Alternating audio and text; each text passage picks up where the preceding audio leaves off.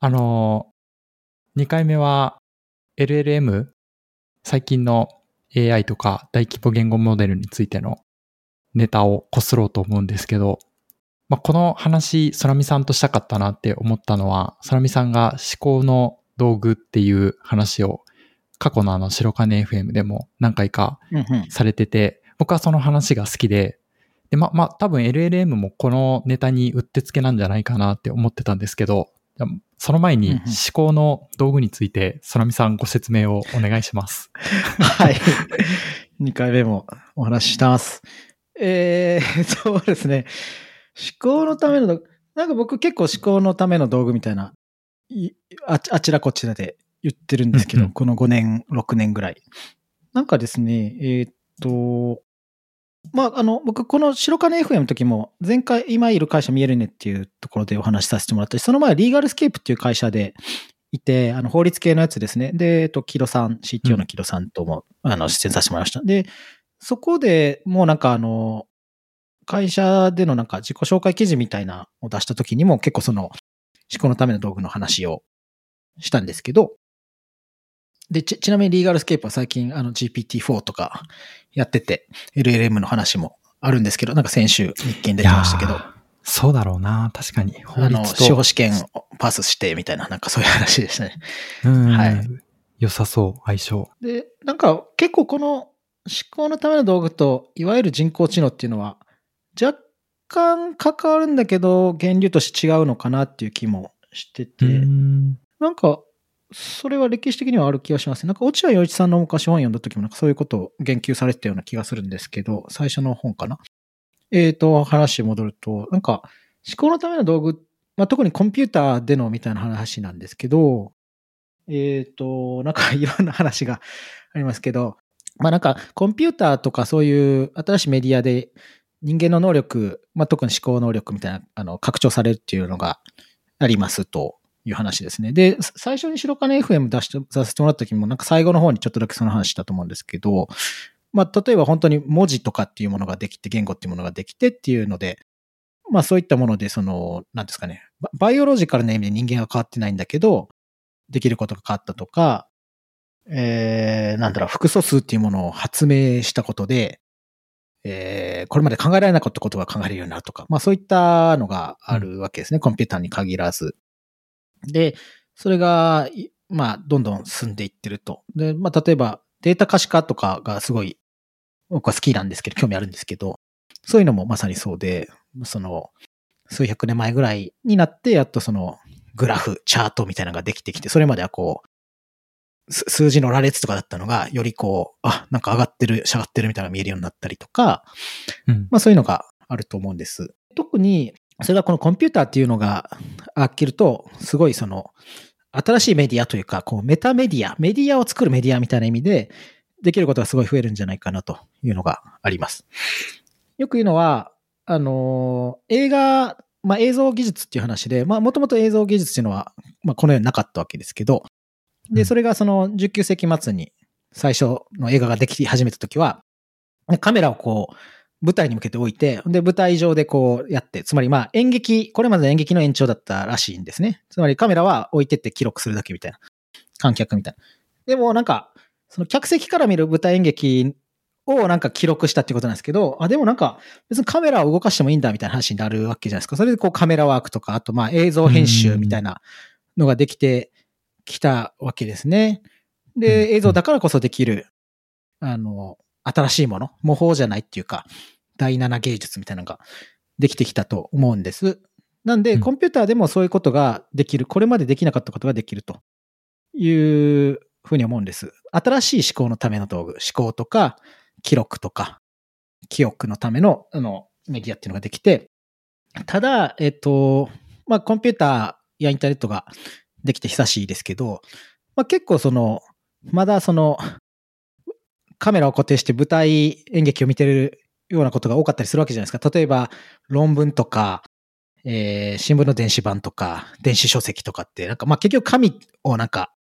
ペラペラめくれるようにしたみたいなのがあったりするわけじゃないですか。まあ、論文なんてやっぱそうですよね。アーカイブとか見ても、まあ、結局 PDF で印刷こそせずともみたいな。あるんだけど、まあ、結局でも別にこう、な、なんとでもできるっていうか、その、例えば画面の中のものを動かすこともできたりするわけですし、まあ特にやっぱり僕が面白いと思うのはインタラクティブなメディアですよね。実際に自分でこう動かしてみることで動作がすごいわかるっていうのがあったりするっていうのが、紙ではできなかったっていう意味で新しい思考のための道具かなと思います。うん。あの、ブレット・ビクターっていう人が僕はやっぱり好きなんですけど、あの、この分野でいろいろやられてますけど、まあ彼もその、元々のいろんな論文、えー、を実際にこのウェブとかでですね、あの、動かしてみることで、こんなに変わるようになるんだよとか、あとマイク・ボストックっていう方、D3JS とか作った方で、最近はオブザーバブルっていうあの、ジュピターノートブックみたいなそういうインタラクティブに作れるっていうウェブサービスを、あの、の会社やられてますけど、っていう方も昔そのビジュアライジングアルゴリズムっていう、アルゴリズムを可視化するっていう講演があって、ここれがめっちゃ面白かったんです。というのはその、うん、実際にこう動いてるところを見ることで、えー、アルゴリズムとかこんなにビビッドに、こう、鮮明に人間がわかるんだ、みたいな。そして、なんかこう、楽しさ、嬉しさみたいなのがあるみたいなんで、面白いね、というふうに思います。で、なんか、それがやっぱり結構、流れとして、コンピューターの、アメリカの特にコンピューターの流れとしてある みたいで、スティーブ・ジョブズとかもなんか、アップルのスティーブ・ジョブズとかもそういう系風な感じだと思うんですけど、 Xerox PARC とかをそうですね。アラン・ケイとか、ラリー・テスラーとかがいて、ですけど、で、スティーブ・ジョブズはなんかコンピューターを、なんか精神のための自転車って言ってたらしいんです。つまり自転車っていうのは、こう、すごい運動効率がいいらしくて、こう、どんな生き物よりもいいみたいな。なんで、こう、普通に歩いたり走ったりするんじゃなくて、自転車に乗ることで、自分の力なんだけど、より遠くまで少ない労力でいけるみたいな感じで、コンピューターっていうのも、その、考えるためにそういった自転車みたいなことバイサクルフォーザマインドみたいな言ってたらしいので、そういった意味でコンピューターができることっていうのが、そういう新しい自転車っていうのができるし、まあ自転車っていうのは、まあそれが走るためにはその歩道が必要だったりするわけですけど、まあそういった整備っていうのができてくるんじゃないかなと思います。なんで、思考のための道具はそういう意味で僕は面白いし、まだまだ未開拓なことがたくさんあるなというので、なんかこれより面白いことはないんじゃないかなという気もします。で、私は今地図とか、あの、位置情報みたいなのをやってるんですけど、地図っていうのはマ,、マップですね。で、まあ、地図っていうのもものすごい変わったわけですね。昔はこう、紙の地図でパラパラめくってたわけですけど、今はそのズームしたりできるし、えー、ピン止めしたりもできるし、あとルーティングとかもできて、今渋滞してるとかもできたりするわけです。これはやっぱ紙では考えられなかったことですし、昔のなんかこう、じ、あの、車の助手席で読んでたような地図と全く違うわけですから、うん、そういった意味で、まあ、地図っていうのとかも変わってきてるという意味で面白いと思います。で、じゃあそれに対して、いわゆる、まあ、AI みたいなもの、機械学習とか、自然言語処理 NLP っていうのがどう関わってくるかっていうのも、まだちょっとその、私自身もよくわかってないですけど、まだこれは、まあ、絶対にそれは関連はしてくるとは思うんですけど、まあ、羊としてはまたちょっと違ったりするのかなという気もします。で、実際にまあ、じゃあ、その LLM チャット GPT なりとかっていうのがどう使われるとか、もしくはその、えー、まあ、画像生成系もいろいろありますけど、そういったものがデザインでどういうふうに補助されるかっていうのは、まあ、それは一つのツールとして、その、さっきの思考のための道具の一つとしては、あの、使われていくのかなっていうのはあると思うんですけど、はい。うん、確かに。その、前回、スラミさんと最後にちゃんと喋ったのが、その、白金 FM のポッドキャストで、それ10月23日とかなのかな？だから、ちょうどあれなんですよね。チャット GPT って出たの、11月か12月だったから、11月直前はいはい、ですよね。で、直前の時で、まあ、これ、きっと空見さん好きなんだろうなって思ったまんま、会話できずに、今日だったんですけど、確かにでもちょっと話が違うような気がしますね。そのコンピューターみたいなのが人間の考えられる範囲とか考え方っていうのを変えてくれる、そういう道具として面白いっていう話と、チャット GPT はもう少しここに知性はあるのかとか、なんか AI とは人間とどう違うのかみたいな話なので、こう、道具と知性ってまた違う話な気もするから、まあ被るような被らないようなっていう一番最初に言われてたのはわかる気がしてきた。まあもちろんかなり密接に関わってくるとは、ね、もちろん思いますけどね。そうですね。なんかその話に続けていくと、僕何個かその GPT 系の話で、まあ都市伝説なのか陰謀論なのか よくわかんない、その科学ととかコンピューターサイエンスと関係ない人たちもいろんな意見を出してるから今それについて、まあ何が本当か何もわかんないですけど、何個か面白いなって思ってたことがあって、それについて今日喋りたいんですけど、それのうちの一個が、チャット GPT、まあ、この LLM っていうものについて、日本人はすごい、ここに、まあ、知性であったりとか、人格みたいなものを見出しがちであると。まあ、それは、日本が昔から鉄腕アトムみたいなものに馴染んでたから、まあ、こういうのに、その偶像性とかキャラクター性みたいなのを感じがちで、まあ日本人は特にそういうところが、こう世界の他の人たちと違うからって言って、あの、サム・アルトマンも日本にちょこちょこ来るみたいなことを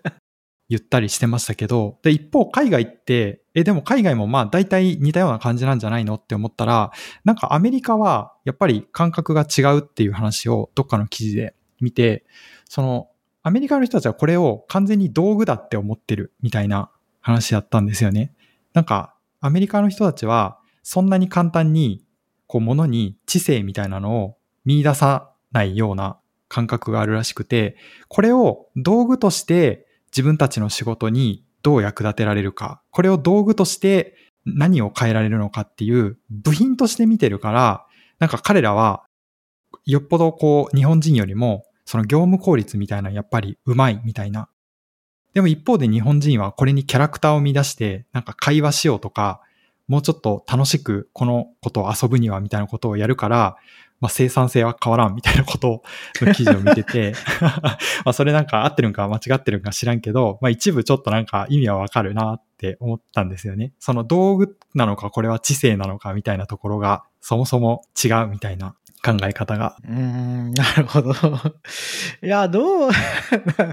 僕もなんか偉そうに喋れるほどわかんないですけどね。そうそう、まあ、みんなわかんない。その国民、国民性はどうなんですかね？受け入れられ方ってどうなんですかね？なんかそう言われたら、うん、日本人は、まあ、下人かみたいな、あるという、まあそう、そうかもな、みたいな思うんですけど、まあ、これだけ広く使われてると、やっぱりいろんな、なんですかね、まあ、まあ、まとめてっていうのも言いづらいとも思うし、まあ、いろんな極端な人たちも、うん、あの、捉え方っていうのもある気はしますね。そうですね。道具として。まあ確かにチャット GPT、まあその日本、アメリカとかに限らず、いろんな人ですごいこう捉え方っていうのは違うでしょうね。あの、うん、まあ一般で私たちとかも使ったりしますけど、例えば会社の人とちょっと喋ってて、で、その、なんか奥さんが、チャット GPT 使ってるんだよとか言って、えー、そうなんですか？奥さんは多分、あの、そういう IT 系じゃないと思うんですけど、なんか、イタリア語を勉強してて、なんかイタリア語を勉強するの話し相手に乗ってもらっててとか言って、おえー、そんな使い方もしてるんですね、とか言って、そういうふうに普通にやってる人もいるし、うん、まあ、あとなんかこう、日本、日本っていうか、まあ、日本のインターネット的な意味で、まあ、ツイッターとか的な意味で結構こう、大喜利大会とかネタ大会みたいなのを結構やったりする、あの、カルチャー的なあると思うんで、そういった意味では、こう、なんか、こう、業務効率だとかよりは、こう、こんな面白いことを言わせてみました、みたいな、そういうのは目に、目に、まあ、ツイッターとか見てると結構目につきやすいかもしれないですね。そうですね。確かに。うん。なんか、あと、まあ、これもまた主語のでかい話だから、その、ヨタ話なんですけど、なんか、このデータ分析界隈の10年選手ぐらい、うん、まあ我々みたいに2010何年ぐらいからできたぐらいの人たちほど、なんかあんまりチャット GPT に反応しないような気がしないこともない。うん。なんか、この AI の変遷を見てきた人ほどエキサイティングするかなって思ってたら、意外に 騒いでないかなっていう気もしてて、なんかそれもちょっと不思議なんですよね。まあそれは、その、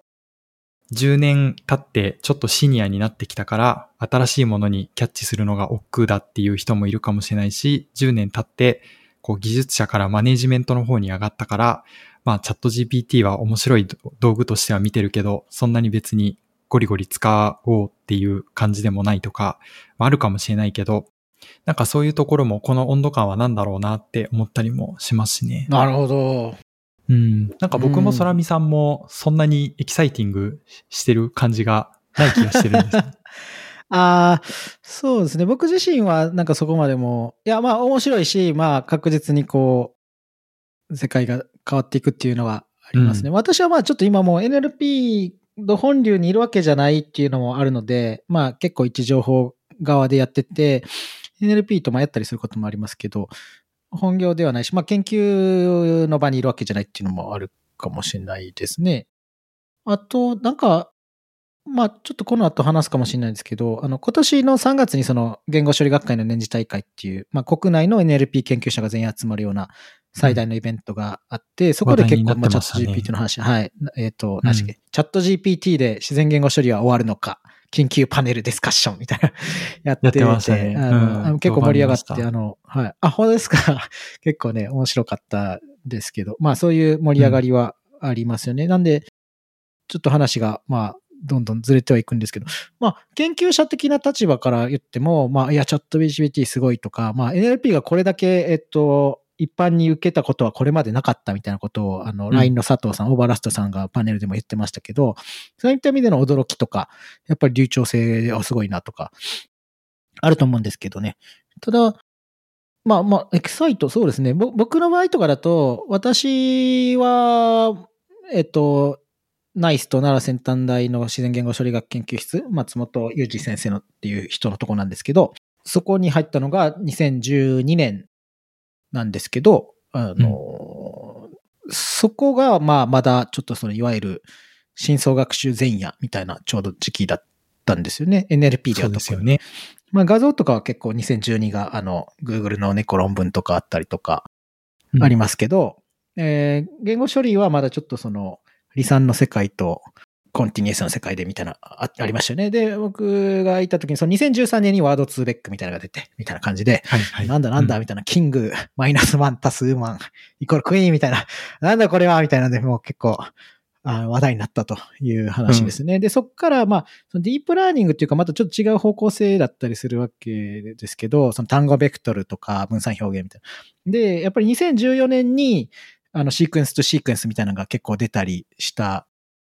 というふうに記憶してます。で、えっ、と、Google 翻訳とかもそうだし、あと、NYU とかの、ケンフンチョウさんとかでしたっけ？まあなんか、えーが出て、で、そのなんか、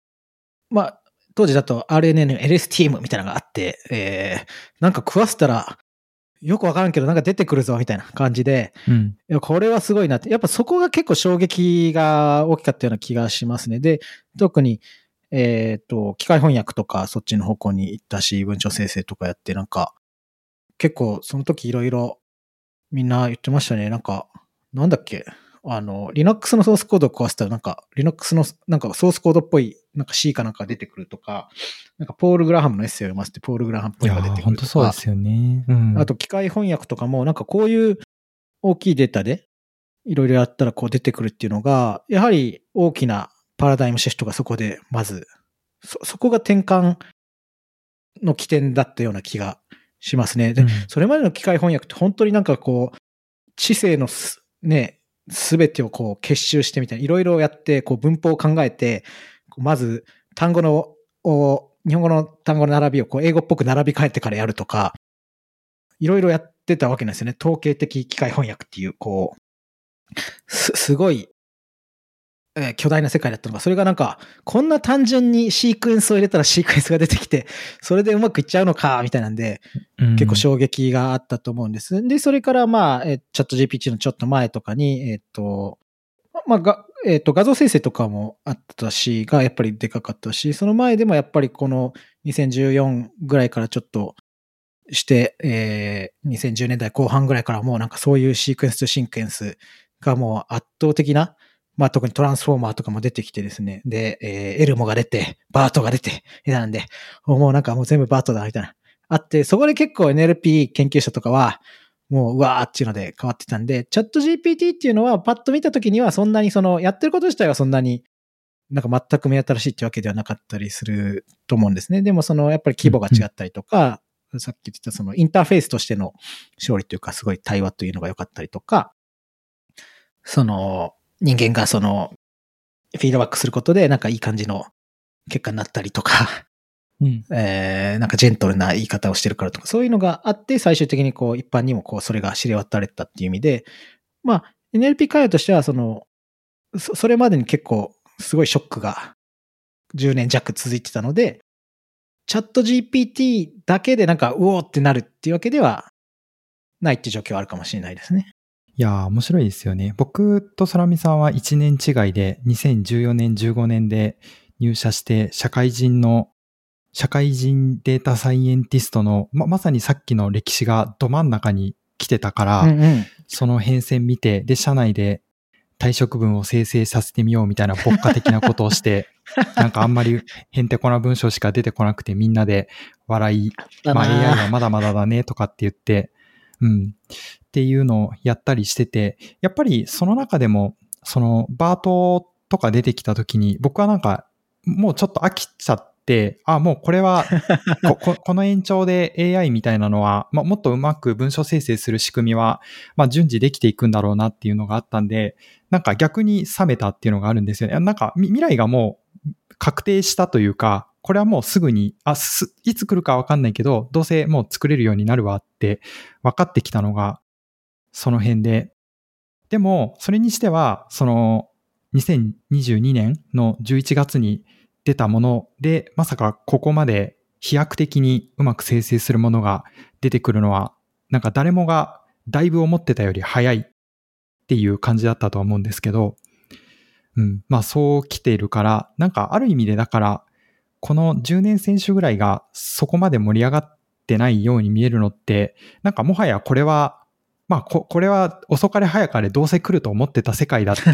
分かってたという、なんか冷静な達観があったのではっていう気もしてきた。今の話を聞きながら。そうですね。あの、白金 FM の最後の、最後っていうかその、吉田さんが出た最後ので、こう、反省を、反省っていうかその、BP を振り返るみたいな、あれ面白かったんですけど、その、8あれで結構の。うんはい、結構その、まさに2015から8 2023ですかがまさにそのなんか、激動のデータサイエンス AI 史とこう、バッチリ被ってて、みたいなんで。で、だから、チャット GPT 以外にもなんかすごいいろんなことがあったよねっていうのは。8年前、だから2015って考えたら、ねえ、えーなんか何してたかな？まだ、えー、テンソールフローとかありましたっけ？みたいな、なんかそういうような時代ですよね。そうですよね。ういろいろん。変わって、ね、なんか、キュウリの仕分けしたりとか、いろいろあって、チャット GPT。うん。まあそうですね。盛り上がって、まあその相対的にっていうのはかもしれないですね。なんか、めっちゃ盛り上がってる界隈の人とかもいますし。ですよね。そうそう。なんかそのツイッターだとそれを揶揄して、プロ驚き師とかって言って、はいはい。なんか見ましたね。うん、な、なんでもこう、ディスるから、あれですけど、ツイッターは。うん、まあでも、あの、そう、そう言いたい気持ちもわかる。毎日、うん。チャット GPT、GPT で、こんなことができるなんてすげえ、みたいなツイートしか見なくなっちゃったから。うん。まあ、盛り上がるのはいいし、あの、その年次大会のパネルで、さっきも言ったオーバーラストさん、LINE の佐藤さんも言ってましたけど、まあこれだけ、まあ、チャット GPT っていうものによって、あの世に NLP っていうものが出てきたってことはないわけですね。これまでまあ検索とか、まあ機械翻訳とかはあったにせよ。うん。で、そういったところでこれをこうなんかそのままそのハイプにしないっていうみたいな。これでなんかそのまましぼんでいっちゃったら本当に NLP の冬みたいなんで。なんで、それをうまくやっていくっていう必要はああるの。かなとは思いますね。うん。し社会からの期待に研究者が応えねばならぬみたいなことを言われてた記憶はありますね。で、まあ国内で LLM とかもありますけど、なんかこう、GPT の話題見ても GPT-4 が出て、であれもなんかすごかったです。なんかあの、あの、年次大会をやってて、パネルをやって、GPT がもう出るかもしれませんって言っその夜に出て、すげえいいタイミングだったなっていうので、みんな盛り上がってましたけどね、次の日もみんな GPT-4 の話してありましたけど、えっと、GPT-4 の論文で詳細がほとんど述べられていないっていう話が、まあ批判としてあると思うんですね。その、なんかこれは研究論文として読めるのかみたいな、いうのがあっオてー、プン AI まあではない。そう、うんオープンじゃない AI みたいな言われてますけど、で、まあ、オープン AI もいろんな主張は、それやっぱりその公開してやるってことはあまりいいアイデアないとか言ってますけど、まあ、転換としてその研究というよりはプロダクト開発になってきてるっていうのはあると思うし、まあ、チャット GPT もそうだったりするわけですよね。うんなんで、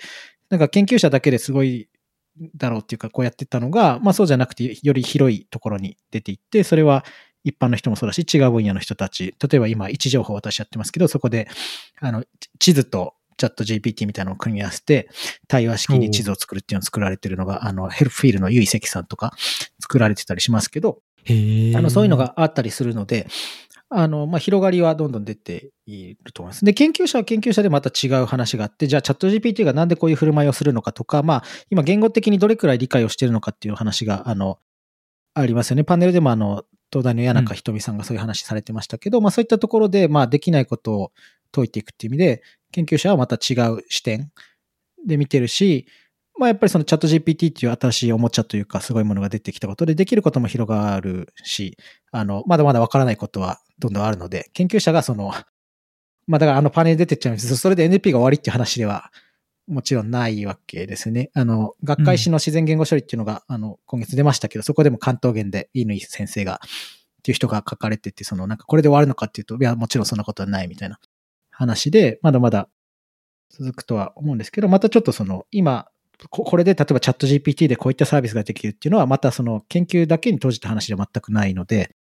あの、まあ、ひ広がってる、広がりがある。社会実装とか、そういった意味でもうん。ある気はしますね。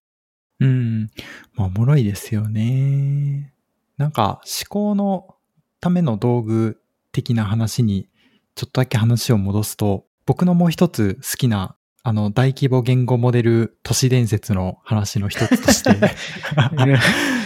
うんあ面白そう。聞きたい。え LLM は、まあ、もっと賢い。ほ本当は、もはやこれ人間の知性を超えてるみたいなことを言ってる話があって、言ってることは、まあ、これ、この言語モデルは人間が一生に学ぶ以上の内容のさらに何倍も学習してるから、まあ、人間より賢い可能性は、その知性みたいなのが包含してる可能性はあるよねって言って、ただ今、普通にご質問すると人間よりも、まあ多少劣ったか同じぐらいの回答してくるぐらいで、人間よりすごいみたいなことはそれほど感じない。まあそう感じない場面の方が多くあるみたいな話なんですけど、それは結局人間がなんかその言語でインターフェースして質問してるから、その知性の100%みたいなのを引き出せてないだけなんじゃないかっ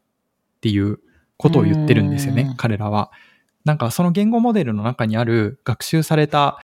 もののベクトル空間にその本当の知性みたいなのが隠れていて、人間はそれを引き出すことはできないけど、まあ、仮にもう一つなんかその同程度の大規模な別の AI、LLM みたいなのができたときに、その二つでコミュニケーションさせると、もはや人間が何て言ってるかは外からは全然わかんないけど、その二つのシステムの間では、すごい高度なやり取りが行われてるみたいな、そういうことを言ってるのがあって、で、まあそうやっていくとシンギュラリティも来るよね、みたいな話なんですけど、なんかまあそれも、まあもしかしたらさもありなんっていう気がする。なんかそういう話も僕は結構好きですね。うん、なるほど。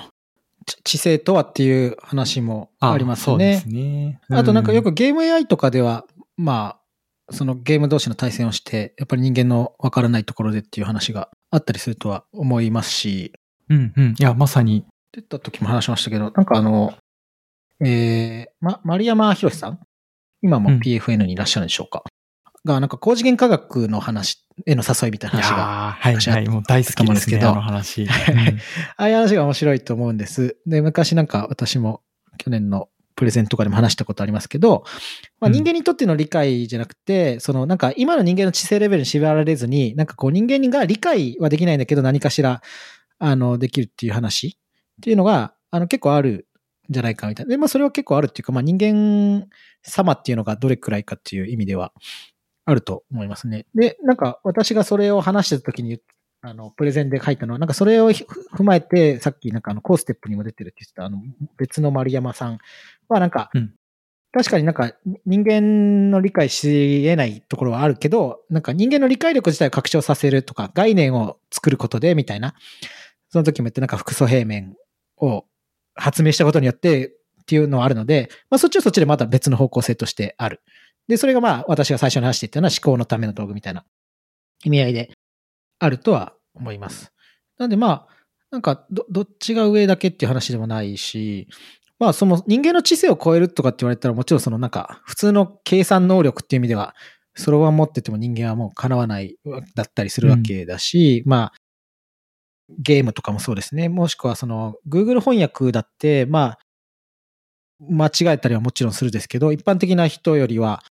やはりすごかったり、そもそも一人の人間が200とかの言語、200言語とかを翻訳できるってことはできないわけで、そういった意味ではもうはるかに人間よりすごかったりするわけじゃないですか。なので、あの、まあなんかいろんな見方っていうのはあると思います。あとまあ仕組みとしてどうかっていう話もよく言われる話ですよね。というのはなんか、まあ NLP の教科書っていうのもあったりします。も書いてたりする、したと思うんですけど、よくあのなんか鳥と飛行機の話で、なんか別に飛行機は鳥みたいに飛んでるわけじゃないけど、めっちゃ飛んでるよね、みたいな 感じで、まあ LLM も別にあ人間の赤ちゃんみたいに やってるわけじゃなくて、に人間が読めない量を読んで、なんか、すごいことになってるみたいなのがあるので、ーまあじゃあ人間がどうやってやってるかっていうのがまだちょっと分かってないよね、みたいな話があったりもしますね。そうですよね。さ最終的にエンドトゥエンドっていうか、そのエエンドに人間がいるときに、結局言語っていうのがすごいインターフェースというか、まあ結局言語に落としたりするっていうことがあったりすると思うので、まあその、か解釈の、その、なんですかね、理理由とかそういうのが LLM が説明しないのかもしれないですけど、でも最終的にはなんか言語に落とすのはあったりするのかなとは思うので、まあ結局人間が理解できるという意味では言語になると思うので、うんまあ、最終的にちょっと話全然違うようになってますけど、やっぱ言語ってすごいなって最近思いますけどね。言言語すげえ、みたいな。LLM っていうか言語がすごい、みたいな。いやー、そうですね。いや、なんか、その、げまあ、今回のインターフェースがそういう言語だったから、チャット形式だったからっていう声も大きいですけど、シンプルに言語でやり取りできる何かだったから、まあ面白いんだろうなとは、お面白いと感じれる人が増えたんだろうなってうん、確かに。一方で、なんか、その、ハブ名人が、これもなんかの YouTube で見た気がするんですけど、結構 AI 使ってるのって、将棋の棋士が多いっていう話があるじゃないですか。うんうんあの AI 将棋ではいはい練習とかをもうしてるっていうので、なんかあの話確かにすごい面白いなと思って、さっきのその LLM はもしかしたら人間よりももっとすごい何かを包含してるかもしれないですけど、人間がげ言語っていうあやふやなものでその情報を取り出そうとしてるから、うまく取り出せない。っていう一方で、あの将棋棋士の人たちって、まだその研究されてない手とかを AI 将棋に次の一手を打たせて、それをどんどん、まあ、自分の練習相手として追求していくっていうような修行というか練習法をやってるらしいんですけど、それって、まあ、ちょっと話変わっ、チャット GPT と変わってるかもしれないですけど、なんか、ノンバーバルコミュニケーションですよね。なんか言葉を介さずに、その大規模な学習で得た、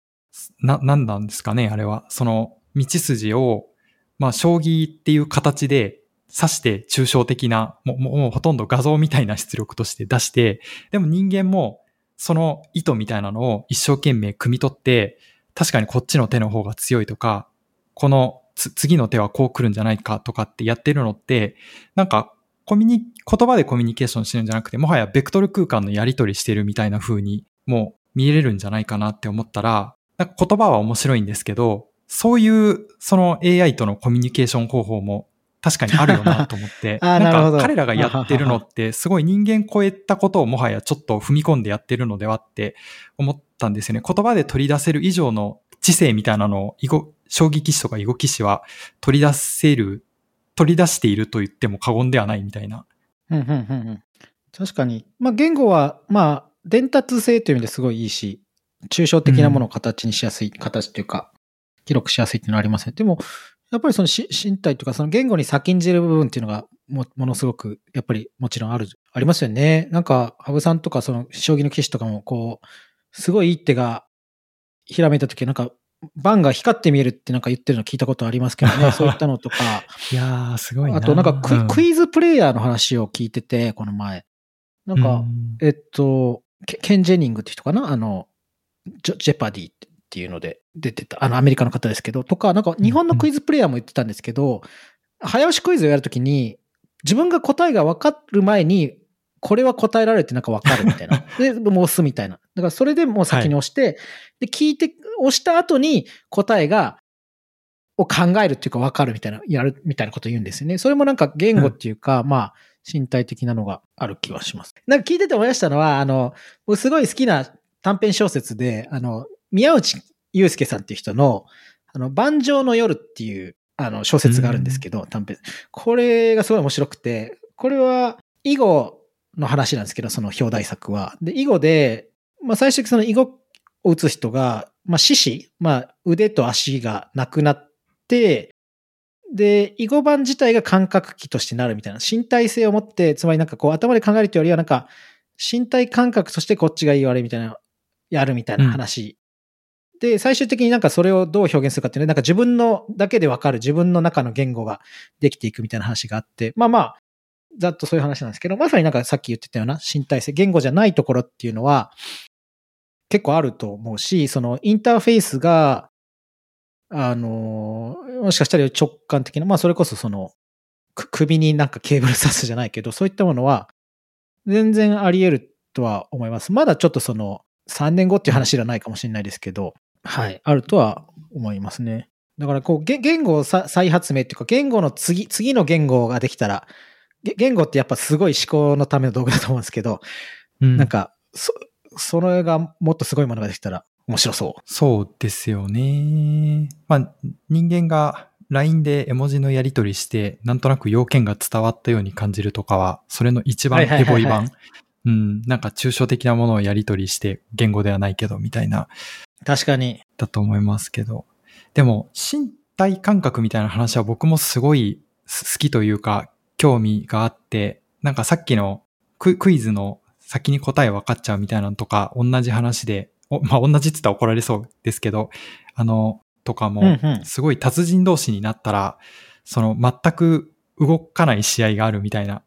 もう先に動いた方が負けるっていうのがわけ、わかるみたいな、なんかありますよね。そういう話とかも。なるほど、なるほど。うん。そこまで行くと、だから体の方が、その思考するよりも早く答えを出せる状態っていうのは、きっと人間にはあって、それが、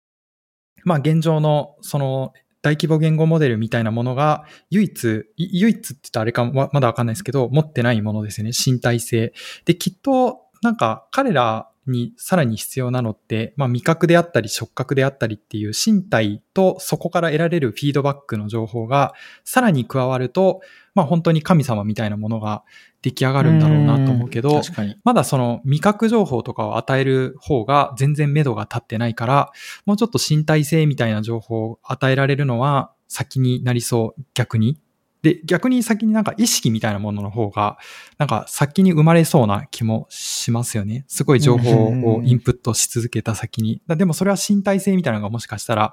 その別のパラメーターとしてキー、キーとして必要かもしれないですけど、なんか体がない制約の方が大きいような気もしてて、人間ってすごい面白くて、僕ももともとバイオ系だったからよくそういう話も周りの人としてたんですけど、人間ってその脳腸相関みたいに、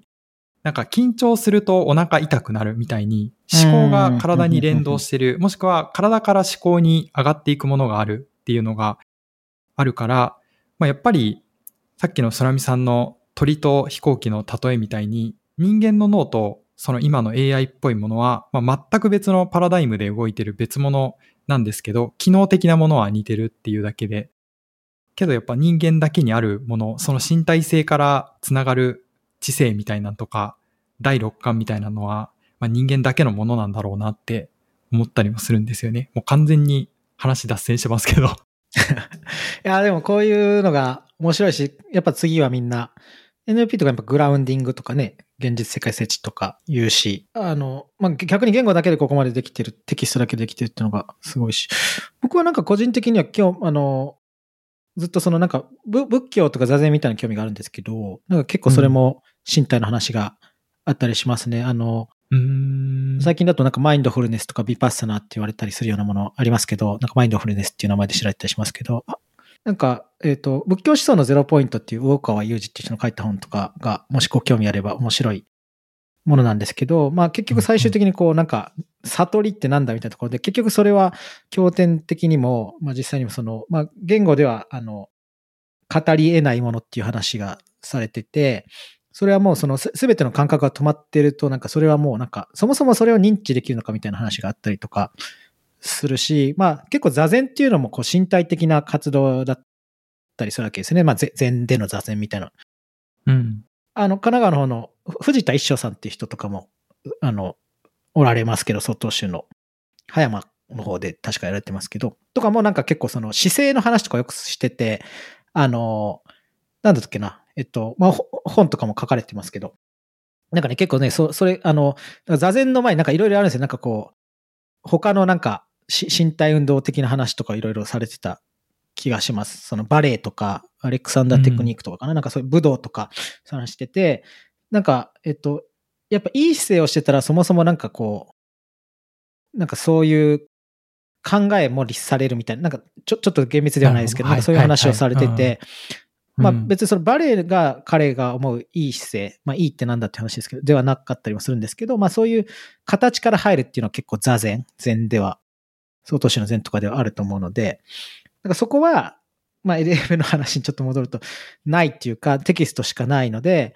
えー、っと、やっぱりその感覚器っていうのが、これからできていくっていうのがみんなやろうとしているところ。まあ画像とテキストでマルチモーダルっていうのがまず一つあったりすると思うんですけど、そうじゃなくて実世界とのインタラクションっていうのは、やっぱりその、おのずとこれからみんなやっていくところだろうなと思います。で、グラウンディングっていう意味では私のやってるのにちょっと無理やりこじつけるわけじゃないですけど、うん、その、地図とか位置情報と LLM みたいなものっていうのの接続っていうのもやはりその一種の現実世界とモデルのグラウンディング、接続、設置という意味では、あの、まあ、やられていくんだろうなって気はしますね。うん。あ、でもぜひ、チーズと LLM みたいな話、次回とかすげえ聞きたいです。そうですね。ちょっと詳しい人も連れてきて喋ったら面白いかもしれないですね。ああ、めっちゃ聞きたい。いや、そうなんですよね。なんかもうちょっと最近の仕事の話に最後に触れると、僕もその受託分析っていう、まあ、何でもやりますせ状態から、あの、ネットスーパーっていう小売の分野に来て、うんうん、じゃあ、また例によって小売と、小売でなんか LLM いい感じに使えないかっていう話を、まあ、社内でもあって、こう、苦戦するんですけど、まあなんか使いどころみたいなのがもちろんあるので、何でもかんでも使っても、ど、ど、どうしようもないものしかできないから、まあ、その業界それぞれの LLM みたいな話は、シンプルに面白いですよね。すげえ聞いてみたい。うん、確かにそうですね。LLM からの、うん、まあ同じ LLM だけでも、なんか、えっと、電磁大会、その言語処理学会でも、あの、地理空間情報と自然言語処理っていうテーマセッションをやったんですけど、そこでも LLM を使って、その食わせたデータがテキストってわけじゃなくて、地理空間の情報、位置情報だったりして、実際に予測したり、人流の予測だったかな、やられたりっていうのがあったりしたので、まあ、そもそも構造がそのままでもデータが違えばもう、何でもその、シークエンスなり何かがあれば解けるっていうのもあるし、時系列予測とか多分できるし、それだけじゃなくて、さっきのなんかモデル構造をそれに合わせるとか、その、現実世界のデータを何かしら取れるようなセンサーなり何なりとか、まあ特に位置情報とかもそうですよね。なんかそういうのできるっていうのは、まあまだこれからいろいろやられて、もっともっと、ままだまだ始まったばっかりなんかなっていう気は。まあそうですよね。しますよね。ま、まだ本当に1年後には、あ、そういう風になるのかみたいな、考えてみればそうだよな、みたいな、たくさんありそうですね。うん、なんかな、ヘルスケアとかも絶対面白いと思うんですよね。自分のバイタルみたいなものをチャット GPT に見せ続けたら、まあ、本当にすごい高度な異常検知であったりとか、あなた今日はなかなかハッピーな気分でしょ？って当ててきたりとか ある、あると思いますし、まあ、アップルがまさにあの、ビジョンプロみたいなんで、あれってなんか、視線の情報とか動向の開きとかが、まあ、ヘルスケアデータとしてトラッキング可能になるっていう話もあるらしいんですけど、まあ、それとかとその LLM を組み合わせてあなたの今日の、あなただけの今日の健康状態がうんぬんとかやる未来は、まあもう1年後には普通に来てそうな気はしますし、うん。うん。まあバイオデータ食わしていくみたいなのとかも相当でかい分野になりそうですけどね。こういう賢い謎の神様モデルみたいなのが出てきて。なんか、まだまだ俺たちの LLM は始まったばっかりだって感じで ありますし、まあ今の LLM もそうだし、あと、まあこ根本的にでも、あの、なんていうんですかね、今の LLM できることもまだまだ膨大にあると思うし、まだまだ、まあ何回かブレイクするっていうか、完全にチャット GPT じゃないような、ないっていうか、う乗り越えていくようなものっていうのは、多分できるし、その、AGI 的な、汎用的な意味ではまだ、うん、ももう、もうちょいあるのかなっていう気がします。ちょっともうなんか、締める感じにはなってたんですけど、なんか最後ちょっとだけ、なんか、この前読んで面白かった話すると、あなんか、テッド・チャンっていう人がいて、SF 作家の人なんですけど、知ってますかね？あなたの人生の、あ、え、あなたの人生の物語っていう、なんか、映画でメッセージっていう映画にもなってたはい。なんか、デビルドで話されてるのをする。結構あれもあ、あれも結構言語の話だったりしますけど、まあ、あれもまあ、まさにでも結構言語の話ではありますけど、なんかその人が、なんかね、えっと、これは、ちょっと今見てるんですけど、えっとね、ニューヨーカーかなんかにね、チャット GPT の話書いてたんですって。書いてたんです。で、えっと、なんかそこで言う、その、テッドチャンさんが言ってあったのが、チャット GPT は結構 Web のにある情報っていうのを不可逆な圧縮をしている。 blurry JPEG、つまりなんか、ぼやけた JPEG 画像みたいな。JPEG 画像ってまあその元の世界を切り取って何かしら不可逆に表してるわけ、みたいな感じで、まあ、チャット GPT はそういったまあいろんな知識を、まあ、情報を把握した上で、その、なんていうんですかね、まあ一般論的にっていうか、まあ、いろんなものを引いてやってて、まあ、Google 検索とどう違うかっていうと、なんかそれは出典とかよくわからないけど、なんかごちゃ混ぜにこう、チャンプルーされて何かが出てくるっていう話がありますよね。うんうん、そんな感じですね。うん。なんで結構それは Google よりも、なんかパッと見るとやっぱりその知性とかなんか賢いって感じはするんだけど、やっぱりその、えー、っと、まあ、切り取られてるというか、まあそういった観点があるんじゃないかなみたいな話をちょっとされてたりする。まあよく言われる話ですね。なんかこの、元以上のことがどれくらいいけるのかみたいな話はあるとは思うんです。まあそれは人間が書いてる時も同じだったりするとは思うんですけど、うん、あなんか言いたかったのは、なんか、これでまあこの先に結構じゃあその新しいクリエイティブ、まあいわゆるクリエイティブみたいなことができるかっていうと、なんかできるかもしれないし、でもなんか単にデータを増やしていけばええっていう話、モデルのパラメータを増やせばいいっていうわけでもないのかなっていう気もするんですけどねっていうのが、さっきの、俺たちの LLM はまだ始まったばっかりだっていう。そうですよね。まあ結局これ何者か分かってないですからね。まだ LLM がそもそも。まあでもめちゃくちゃ面白いですね。こう、またなんかなプログラミングなのかな？な何かがこうやっぱり民主化された感覚はあって、その往年の結構こ、近藤さんとかが、あの、ポッドキャストの新しいアプリとか作られてますけど、結構シニアな、昔有名だった、まあ今も 有名ですけど、シニアなプログラマーの方々が改めて個人サービスとかをこういうの作使ったりしながら作ってる。で、それって、まあ、ちょっと近藤さんはポッドキャストの例だからあれですけど、なんかこの LLM を使ってみたいっていうのに触発されて、もう一回手を動かしてるエンジニアの方がすごい増えてるらしいので、まあ、やっぱ今、この、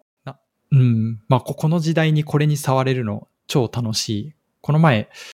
慶応大にサム・アルトマン来てて、そこのメッセージの中でも、まあ、この時代に今大学生であるあなた方をなんかすごい羨ましいと思うよとかって 言ってましたけど、まあ、それはマジでそうですよね。すげえ楽しい。うん、確かに。すごい。まあ、でも、ど、どうなるんですかね、ここから先、その、白金 FM の最後の、さっきもちょっと言った話で、その、この8年間とかでいろいろあったっていうので、今ここまで来て。うん、でもその、まあ、スケールローじゃないけど、なんか、こっから先どうなるのかな、みたいなのもありますね。じゃあ8年後は、ああ、チャット GPT なんかそんなのもあったよね、みたいな、もうそれどころじゃないよね、みたいなんでかい、こう指数関数的に伸びるのか、ちょっとそれはでもまあそういう気もするじゃないですか。そしてもう2037年ぐらいにシンギュラリティが来て、みたいな。全然あり得ると思うんですけど、でもまあそうですね、関わるっていうのは面白いですかね。そうですね。いや、何もわかんないけど、マジでなんか1年後に、その汎用人工知能ともうよ呼んで差し支えないであろうものができましたとか、なんか、おやおや研究の途中に、もうこれどう考えても意識みたいなのが生まれたっぽいんですけどとか言ってても、僕は全然、あの、まあ、さもありなんていう気が しますね。うん。そうですね。まあ意識ってね、何をもってっていうのは、その、いや、本当そうですね。げ厳密にはもちろん難しい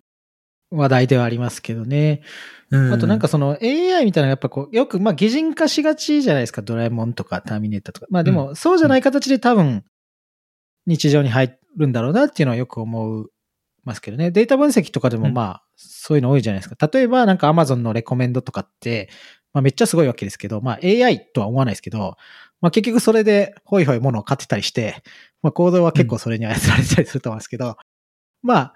あんま AI とは思ってないですかね。とか、まあ、ターゲティング広告とかもやったりするじゃないですか、データサイエンスで。そういうのも、そうですねまあ。知らぬ、知らぬ間に気づいたらみたいなのは結構多いんじゃないですかね。うん。なんか道具として制御して、こうビジネスに使うにはみたいな話も、まあ当然出てくると思いますけど、あの、白金鉱業 FM 今、僕の後輩の方が引き続きやってくださってて、最近ブレインパッドはとても、まあ LLM の、なんだろう、研究所みたいなのを伊藤忠とかと、合同で使う、伊藤忠だったっけ？ちょっと忘れちゃいましたけど、作られて、すごいもう LLM 一色みたいな風に外からは見えるんですけうんど、でも辻さんが、その、だいぶ冒頭で言われてたのは、まあビジネスで LLM 使うためには、まずレギュレーションみたいな、ここれがやばいことしないよねっていう大前提の部分が必要だよねって言って、で、その上でまあ何できるかみたいな話だよねって言われてたのは、すごいそうやっぱりビジネスをちゃんとまあビジネスに技術使う人たちの考え方だなと思って、確かに。そうですね。でも、うんすごいですね。なんか、なんか今、でも LLM とか、まあディープラーニングとかの時もそうですけど、だから僕もこう、ナイストとかで、大学院とかでやってて、まだ黎明期の時は、なんだこれみたいな感じで、僕の上の世代とか特にもう、ちょっと上の世代ぐらいまでは、なんか NLP なんてやって、そのもうなんか、金が儲かるわけもなく、なんか好きだからやってる人とか、今はなんかもうこう、うん機械学習エンジニアって注目のとか、で僕ブレインパッド入った時もなんか、あなんかディープラーニング的なことをやってたんですとか言っても、はぁみたいな感じで、なんか辞める時ぐらいになんか、もっとやっていこうと思うんだけど、みたいに言われて、なんかこう変わるもんだなってそういう時代でした。うんのがありましたね。まさに。で、なんかレ、レギュレーションの話も、なんかその前回でも話したコーステップ、北大のあの科学技術コミュニケーション講座の話に関連してちょっと言うと、なんかね、前前回、前々回の講義来られた方が、あの、大阪大学のシネハさん、シネハ先生っていう方だったんですけど、この人はなんかうん LC とか RRI っていうことについてお話しされてたんです。ちちなみに LC って聞いたことあります？いや、わかんないですあ。らす E- ELSI って書くんですけど、なんかエシカル、リーガル、ソーシャルイシュー。つまり、その倫理的な、もしくは法的な、社会的な課題みたいな感じで、まあ、科学技術において、その、技術じゃない部分で、こう、やっぱり社会実装とかするときに問題となるようなところっていうのを取り上げなるっていう話でした。や、重要ですよね。これ、い今こそまさに重要ですね。そうですね。まさに、あの、で、その RR っていうのはもうちょっとそのイノベーション寄りの話で、まあ、どうやってそのイノベーションとか、まあ、研究開発とかを止めずに安全に、まあ、社会にとってベネフィットを最大化する形で、あの、進めていくかっていう話で、まあ、その、機械、えっ、と、学習とかもそうじゃないですか。結構なんか、あの、6ヶ月ぐらい、その、大規模言語モデルの研究を停止しようみたいな、オープンレターとかあったと思うんですけど、3月ぐらいに。うん。まあ、それでじゃあ止めるべきなのかっていう話とかがあって、なんかアンドリュー・アンさんとかは、あの、反対っていう話がありましたけど、で、エルシーの話は結構、うん面白いっていうか、あの、結構、元来は結構なんか生物科学、生命科学ら辺ではよく言われてたり、っていうかまあ、あの、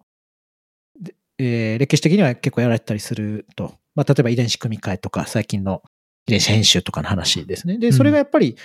現代においては、いわゆる AI っていうのでも取り沙汰されていくんだと思うんですね。なかなか研究者自身でどれくらいっていうのはまだ、まあ、まだこう慣れてないっていう意味であるんですけど、で、このエルシーっていうのをやって、そのさっきのシネハさんっていう人は、阪大大阪大学にですけど、大阪大学は LC センターっていうそういうセンターがあって研究されてて、で、LC センターが、えっと、なんか教えてもらったんですけど、その講義した時に聞いたら、なんかね、えっと、えっと、4月ぐらいになんかその生成 AI の LC 論点の外観っていう3月ですね、うん、に出してて、これが結構なかなか良かったです。なんかそのいろんなどういった分野でどういうふうな受け取られてるとか、LC 的な観点ではどういったえー、問題があるかっていうのがちょっと体系的に整理されてて、もちろんまあ3月からどんどん変わっていくんですけど、まあそれは例えばそのどうやってデータを作る著作権の問題とかもあるし、あとなんかそのどうやってデータをが作られているかっていうところのその労働環境的な搾取の問題とか、そういったものとか、プライバシーやセキュリティもそうだし、そのバイアスとか、 factful じゃない情報とか、そういったのを含めて書かれてて、あの、すごい面白かったんですけど、なんか、そういった分野の人たちと、いわゆる機械学習 AI 研究者、NLP 研究者っていうのが、まあ、よりこれから、あの、関わっていくことが増えていくんじゃないかなっていう気はします。まだ、やっぱり情報系ではそんなに、これまでそういうタイミングはなかったと思うんですけど、いや、本当にさっきの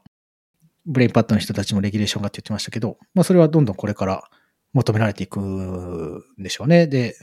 やっぱりなんか何かしら事件が起きたりして、まあこれまでもこの数ヶ月にもすでにあると思うんですけど、うん、で、なんかいろいろ問題になって、で、またどうしようかとかなってくんですよね。うん。うん、いやー、面白い。あの、まあ、チャット GPT みたいなみんなが使い始めた時に、こう動きの速い企業とか大学って、まあ、チャット GPT の利用を本学、本会社はどう考えてますよっていうガイドラインみたいなのは割と出してた会社はいたんですけど、LC 観点でみたいなので、まあ、確かにどうだったんだろうなって思いましたね。うん、まあそこまでまだ、なんだろう、ESG と同じように、ま、まずアイディア自体がないからとか、整理されてないからっていうのもあったと思いますけど、でも、この倫理的にっていうのは、もう本当に今まさに、まあなんなら一番問われてるんじゃないかと思いますね。生成 AI とか使い始めると、まあ、ど、どんな、なんか嘘動画でも嘘画像でも嘘コメントでも出せちゃうから、まあそれ使って儲けようみたいなことも、まあ割と手段を問わなかったらできちゃうと思うんですけど、そそこでもう倫理的にどれだけブレーキをかけられるか、倫理面を考えられるかっていうのが、まあ、一番重要なんじゃないですか、今。な何でもできちゃうから、本当に。そうですね。難しい、うん、あの、難しいってだけ言うと何も言ってないんですけど、うん、エルシーの話って何ってなるけど。はい、うん、調べて、エルシーの話を調べて、その、エルシーセンターの岸本さんっていう方が、センター長の方だと思うんですけど、書いてた記事、NHK 解説委員会ってところの記事で言ってたのが、えっ、ー、と、なんか、法律っていうのは基本的にその後追いにしかならないわけですよね。まあ、基本的には。技術ができて、どうしようかみたいな。で、まあ、そのソフトローみたいな感じでガイドラインとかでっていうのは、あの、対応も一つもあると。で、あと、S の部分、さっきが L で、S の部分、社会っていうのもやっぱり移ろいやすくて不安定であると。なんで、相対的に E と S と L があって、E、倫理の地位が高まっているっていうのがあるということを言ってて、で、コーステップの話もちょっとすると、この次の講義が、あの、北大の松尾さん、松尾先生っていう科学哲学の話だったんですけど、それも結構そういう話で、もうちょっと言論っぽい話なんですけど、なんか科学者が、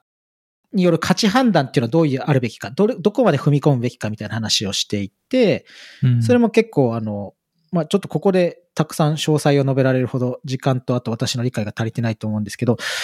えっ、ー、と、まあそ、そこはいろんな立場があって、それは、あのし、しなければ成り立たないっていう人もいれば、そこはその確率的情報にとどめて、あとはこの、ポリシーメーカーとか、社会が決めることだみたいなのが、もしくはその中間みたいな話があったりして、そこは、でもなんか、これから、あの、おのずと、特にこういう AI 会話の人たちは、えー、なんか考えたりするようになる気もしますね。いや、やっぱ改めてこのタイミングでコーステップの勉強、講座受けられてるの めっちゃいいんじゃないかって思ってきた。一番に戻るね。まあ、たまたま そうですね。やっぱり、まあでも勉強するのってやっぱ自分に引きつけて、あ、これって自分のにこう使えるなとかやると面白かったりしますね。そうですねっていうのは思ったりします。逆に、10年前とかにコーステップ受けてたら、うん、そんなに面白くなかっいや、そうかも。た気もしますね。それ時代、そうかも、そうかも。チャット GPT とか時代もあるし、なんか自分がよくわかってないのもありますよね。なんかいろいろ仕事とかしたり、いろいろ見て、うん、いろいろ難しいよな、世の中みたいな時に、こういう